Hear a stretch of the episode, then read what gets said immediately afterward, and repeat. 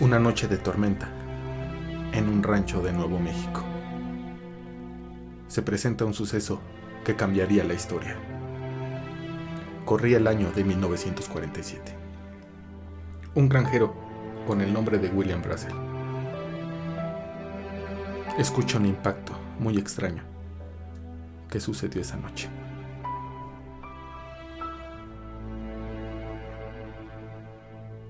Recorrió sus propiedades y se percató de un reflejo muy intenso que destellaba del suelo. Al llegar, encontró residuos metálicos de formas muy extrañas. Algunos de ellos con grabados que no entendía. Junto con su familia, investigaron la zona. Era totalmente fuera de su conocimiento. Tomaba alguno de estos objetos, los manipuló, sorprendido por las texturas y por lo maleable que eran. Se percató que abarcaban una gran parte del terreno. Estaba totalmente lleno por estos objetos. Días después, tomó una decisión que cambiaría su vida. Informar al sheriff del condado sobre lo que había pasado.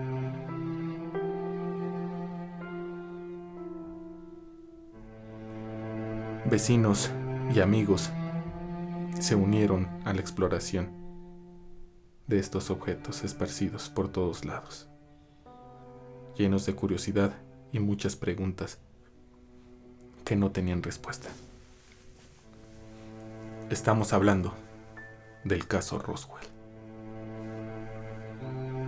Como siempre, es un gusto presentarles a mi queridísimo amigo Giovanni Hola chicos, ¿qué tal? El día de hoy mencionaremos este caso bastante famoso en el cual se inicia una historia que cambiaría básicamente todo en nuestro mundo. Estamos hablando de un suceso que impactó en la vida de muchas personas. Cambió totalmente su vida y que más que respuestas tuvo muchos problemas para todas esas personas. 2 de julio de 1947. Estamos hablando que un par de años después de que haya terminado la Segunda Guerra Mundial. Imaginémonos, pongámonos en la situación, en ese momento, personas de un rancho, de un poblado pequeño, que presentaron y fueron testigos de este suceso. En el cual un suceso que no tenían explicación, ya que lo que habían encontrado era fuera de este mundo. No había respuesta alguna de lo que habían encontrado. De alguna manera lo informaron y la Fuerza Aérea mantuvo acordonado esos terrenos, ya que desconocían lo que habían encontrado. Así es. Muchos testigos, tanto militares como civiles, como civiles, llegan a la conclusión de que una vez ya arribando la Fuerza Aérea a la zona. Después de llevarse todos los restos de pues de metales o de todo lo, que se encontró, se llevan cuerpos. Algunos cuerpos con vida, supuestamente, agonizando. Lo que dicen los testimonios comentan que fueron tres seres los cuales se encontraron, uno sin vida y dos prácticamente agonizando. Los llevaron a la Fuerza Aérea de Roswell. Por eso es el título de esta historia. Roswell, Nuevo México, 1947. Estando en la base aérea, hay una historia que me impacta mucho de una enfermera que al enterarse que va a participar en un suceso que jamás había hecho, estamos hablando de una autopsia alienígena. Fue un gran testimonio. Este personaje que mencionas comenta que al realizar las autopsias lo habían hecho médicos que en la vida los había visto, pero sabían que eran médicos. Las indicaciones que le daban eran demasiado restrictivas para tomar o mantener el orden de esa información que no saliera de esa fuerza aérea. Así es. Y hablando específicamente, aquí toma un papel fundamental el gobierno para manipular, engañar, controlar toda la información sobre este tema. De aquí nace la primera conspiración. Así es. Cortina de humo, menciones falsas o testimonios que tal vez supieron la verdad fueron callados y obligados a no involucrarse más en este caso. Así es. Y hablando específicamente de esta enfermera, tiempo después, desafortunadamente, fallece de un accidente. Un accidente que fue demasiado inesperado, como múltiples personas que estuvieron presentes ese día. Y hablando eh, de las... Porque se, se, tuvieron que involucrar muchas personas, no solo de la base aérea, no solo militares o científicos, médicos, lo que haya sido. Principalmente civiles. Se involucraron también civiles. La población más cercana, que en este caso fue el poblado de Corona, que fueron pocos kilómetros cerca de ese incidente, fueron testimonios principales en el cual fueron callados por el gobierno. De una manera u otra querían que esto no saliera de ese poblado. ¿Qué es lo mm, que más a ti te crees que te sea más realista? ¿El gobierno tocando tu puerta y que te diga, ¿sabes qué? Te ofrezco tanto, tanto dinero para que no hables? ¿O entran por la fuerza buscando en tu, en tu casa si tienes algún tipo de objeto, algún tipo de, de residuo que hayas tú guardado, manipulándote, amenazándote para que no digas lo que pasó. Fue lo que sucedió. ¿Qué crees que haya sido? Una simple, o sea, te sobornaron para que no dijeras nada, te dieron eh, una casa en otro lado, en otro estado, en otro lugar. Principalmente aportaron con dinero para que te pudieras callar. Te dieron un documento el cual firmaras para que nunca le contaras nada a nadie. Fueran periódicos, fueran gente fanática que preguntaran por la verdad, ellos simplemente estaban obligados a mentir. A callar. A callar principalmente. Prácticamente. Exactamente. Y con esto, después de esto, tiempo después, se crea lo que ahora se conoce como el Área 51. Partió, partió de ese momento, de ese incidente que el gobierno trató de ocultar, callar, obtuvieron esa tecnología, esa nave, esos cuerpos que analizaron y estudiaron para sacarle provecho. Entre este incidente comentan que hubo probablemente más naves involucradas, pero son hipótesis. En este momento hablaremos principalmente de lo que el gobierno siempre ha ocultado y por qué razón consideras que siempre oculta esas cosas. Así es, y ocultar a un suceso así tan grande cuesta mucho. Claro, pero hablamos del gobierno. Tiene cómo hacerlo. Tiene el recurso o la violencia o las amenazas suficientes para controlarnos. Ahora, se abre el área 51. Investigan, tal vez ahí se, se hicieron las autopsias, quién sabe. Hay un video al respecto donde supuestamente, donde supuestamente hay no sé, médicos, cirujanos que hacen una autopsia a un alienígena, donde también el gobierno trata de desacreditar esa información. Mira, ¿cómo fue tanto su mentira o su forma o su estrategia de desmentir que comentaron que lo que había caído había sido un globo? Que ese globo tenía que su, su misión de ese globo tenía que subir tan alto para detectar un tipo de radiación o un tipo de sonido o onda cuando la Unión Soviética practicaba con algún tipo de armamento.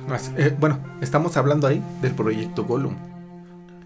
Exacto. Fue un proyecto ultra secreto. Que yo considero que aventaron esa carta como para para ocultar algo, algo más puede grande. Ser, puede ser, porque ese proyecto comenzó precisamente o casualmente en 1947. Exacto. Entonces dijeron, vamos a, a desmentir de esta forma diciendo la verdad de algo. A lo mejor un proyecto que sí funcionaba o que no. O ese, ese proyecto ya tenía bastante tiempo funcionando. Básicamente ese proyecto consistía en lanzar globos que escucharan o que detectaran. El estallido de una bomba nuclear. Exactamente, de la Unión Soviética. Exactamente, de la Porque, entre paréntesis, se había acabado la Segunda Guerra Mundial. Y empezaba lo que era la Guerra Fría. Exacto. Exacto. Entonces, se usó tal vez eso como cortina de humo para decir, ¿saben qué? Sí hubo este, impactos, sí hubo este, residuos, pero fueron globos globos de tal proyecto, en este caso el proyecto Gollum. Para la Fuerza Aérea fue fácil encubrir esa situación, prácticamente arrojando residuos tal vez de ese proyecto y engañando a la gente, amenazando a la población entera de que no dijera la verdad, fuera un soborno con dinero o con amenazas de muertes. Y aquí pongo una pequeña pausa para mencionar que los testimonios comentaron que llegaban a sus casas personajes vestidos totalmente de negro a ofrecerles, amenazarlos para que no divulgaran la información de su experiencia al encontrar esos residuos esparcidos por todo ese rancho. Exactamente, y también hay muchos testigos que hablan de llamadas que les hacían para que no divulgaran esta información o, o sea, amenazándolos de que amenazas de muerte, este que les iban a retirar sus ranchos, sus propiedades, simplemente buscaban la forma de intimidarlos y obviamente pues tú no querías tener problemas. Como mencionabas, este granjero fue, de alguna manera, el que informó, pero fue un error, ya que se les, más que nada... Podría decir que le costó la vida. La vida y la tranquilidad de su familia. Y en este caso, después de ese incidente, crearon lo que se le conoce como el Área 51, que tú lo mencionabas. En esa área es un terreno gigantesco en el cual experimentan con la tecnología que fueron, fue obtenida ese día por el incidente y se le conoce como la tecnología inversa. Así es. ¿En qué consta? ¿Tienes un equipo, un aparato, algo tecnológico, lo que sea? básicamente se desarma y se van estudiando pieza por pieza para, para llegar a un origen. Ajá. ¿Sale? Entonces, si se hace eso con la tecnología que se encontró supuestamente alienígena, tienes la pauta para poder crear otro tipo de tecnología, instrumentos o equipo, lo que sea, basándonos en esa, en esa tecnología y en esa información. Por mencionar, ¿recuerdas de qué tamaño eran los ordenadores? Supuestamente en el año 1946 fue el primer ordenador el cual nosotros manejábamos en ese tiempo, pero el ordenador básicamente era del tamaño de una habitación, dos metros por tres metros, demasiado grande y súper lento. Después de ese incidente, ¡pum! El avance tecnológico fue muy distinto. Fue un crecimiento muy, muy exponencial. Muy exponencial, exactamente, sí, de esta tecnología. O sea, creció bastante. Microchips, dispositivos electrónicos, ondas de radio, telecomunicaciones. Más compactos, mejor, este, con mejores funciones, totalmente avanzados y un paso gigantesco en ese tipo de evolución. O sea, como se iba creando, creció bastante. Y estamos de acuerdo que fue a partir de que obtuvieron principalmente esas naves. Es eso, esa es la teoría. Que después del incidente se crea el Área 51, se investiga, se dan resultados de esa investigación y qué son los resultados se ven reflejados en todo el equipo y toda la tecnología que alcanza en ese momento. Y en la actualidad estamos de acuerdo que aumentó demasiado. ¿En qué siglo estamos si nuestra tecnología va a la a la de Estamos hablando que después de, esa, de ese descubrimiento o esa investigación de esa tecnología, ¿no te parece curioso que empieza la competencia aeroespacial? Competencia tecnológica y aeroespacial. Comentábamos este suceso en Roswell. En un tipo de historia o evento en otro país se menciona que tuvieron ese caso Roswell, pero en diferente localidad, en el cual hubo un incidente similar al de, al de Nuevo México.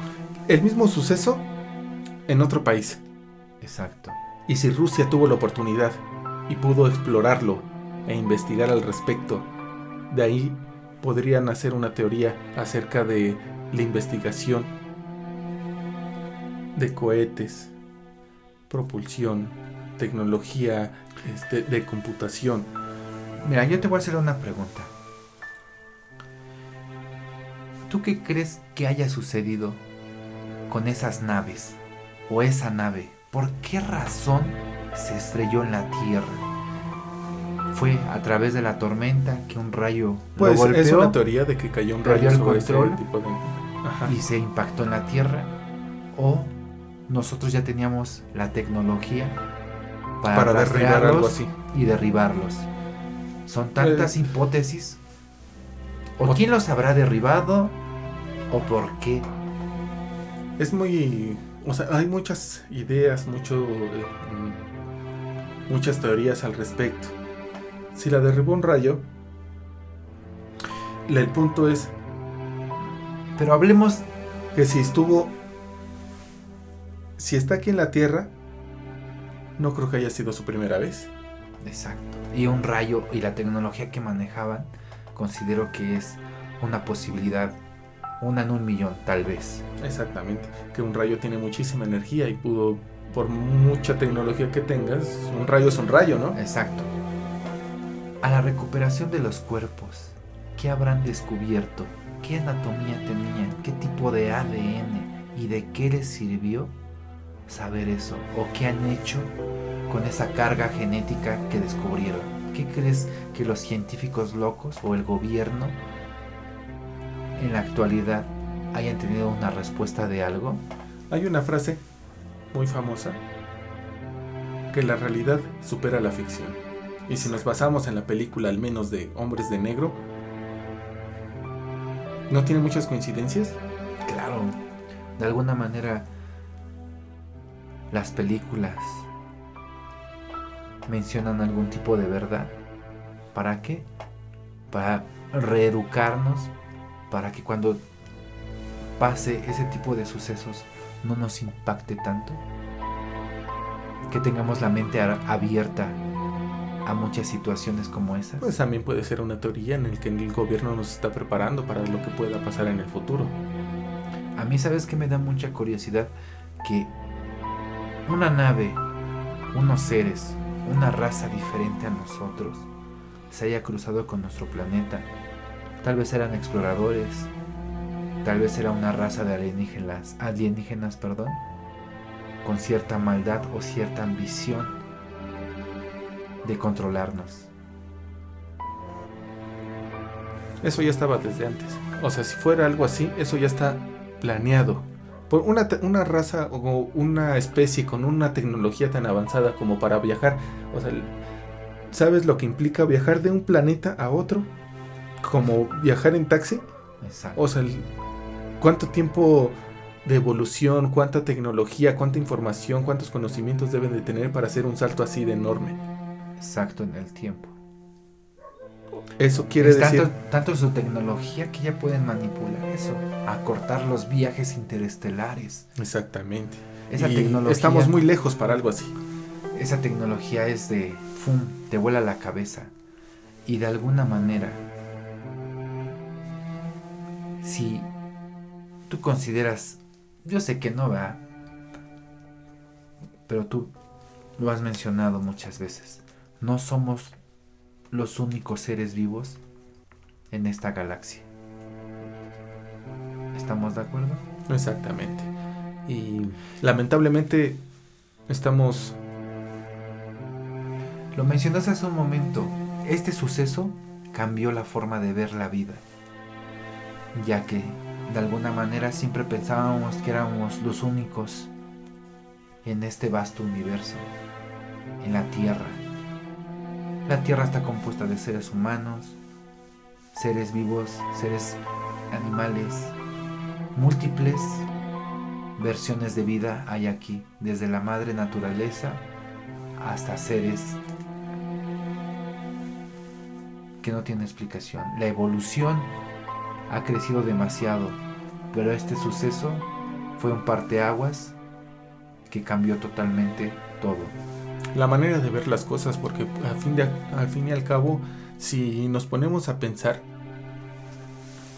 si no hubiéramos tenido este suceso en ese año, lo debíamos haber presentado un año, dos años, cinco años después, y hubiera sido lo mismo. La pregunta es, si no hubiéramos tenido realmente ese suceso, ¿cómo estaríamos de tecnología? Automáticamente, si consideramos que el gobierno es poderoso, e imagínate cuando obtuvieron toda esa tecnología. ¿Qué tan poderoso es en la actualidad el gobierno o los altos mandos para engañarnos, manipularnos o guiarnos como si fuéramos ovejas?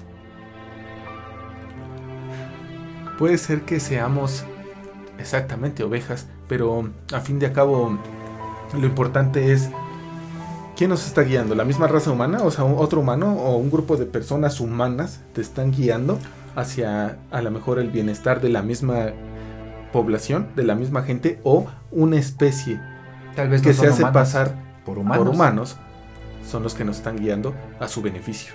Claro, porque así como hay seres humanos buenos, hay seres extraterrestres o de otros mundos con cierta maldad o ambición. No sé, tal vez somos un proyecto. Somos un proyecto grande. Cuando lo descubrimos, cuando lo, más bien cuando nos descubrieron, tomaron medidas o tomaron decisiones para poder manipularnos, estudiarnos o aprender de nosotros. ¿Estamos de acuerdo? Así es. Y pues les agradecemos mucho por seguirnos, este tema es bastante extenso, lo vamos a ir desglosando en el siguiente capítulo, ya que se habla de muchas cosas. Hay muchas cosas, muchas teorías, mucha información acerca de, de los sucesos. O sea, lo importante es que este suceso marcó la historia para cosas que se van a desarrollar en el futuro, en este tiempo y que se están desarrollando. Exacto, porque de ahí partimos ese salto tan agigantado de la tecnología. Pues ni más ni menos, espero que les haya agradado este capítulo. Gracias por acompañarnos, por estar con nosotros. Síganos en Señal Clandestina en todas nuestras redes sociales. Y se les agradece. Y miren al cielo, ya que no somos los únicos que estamos aquí.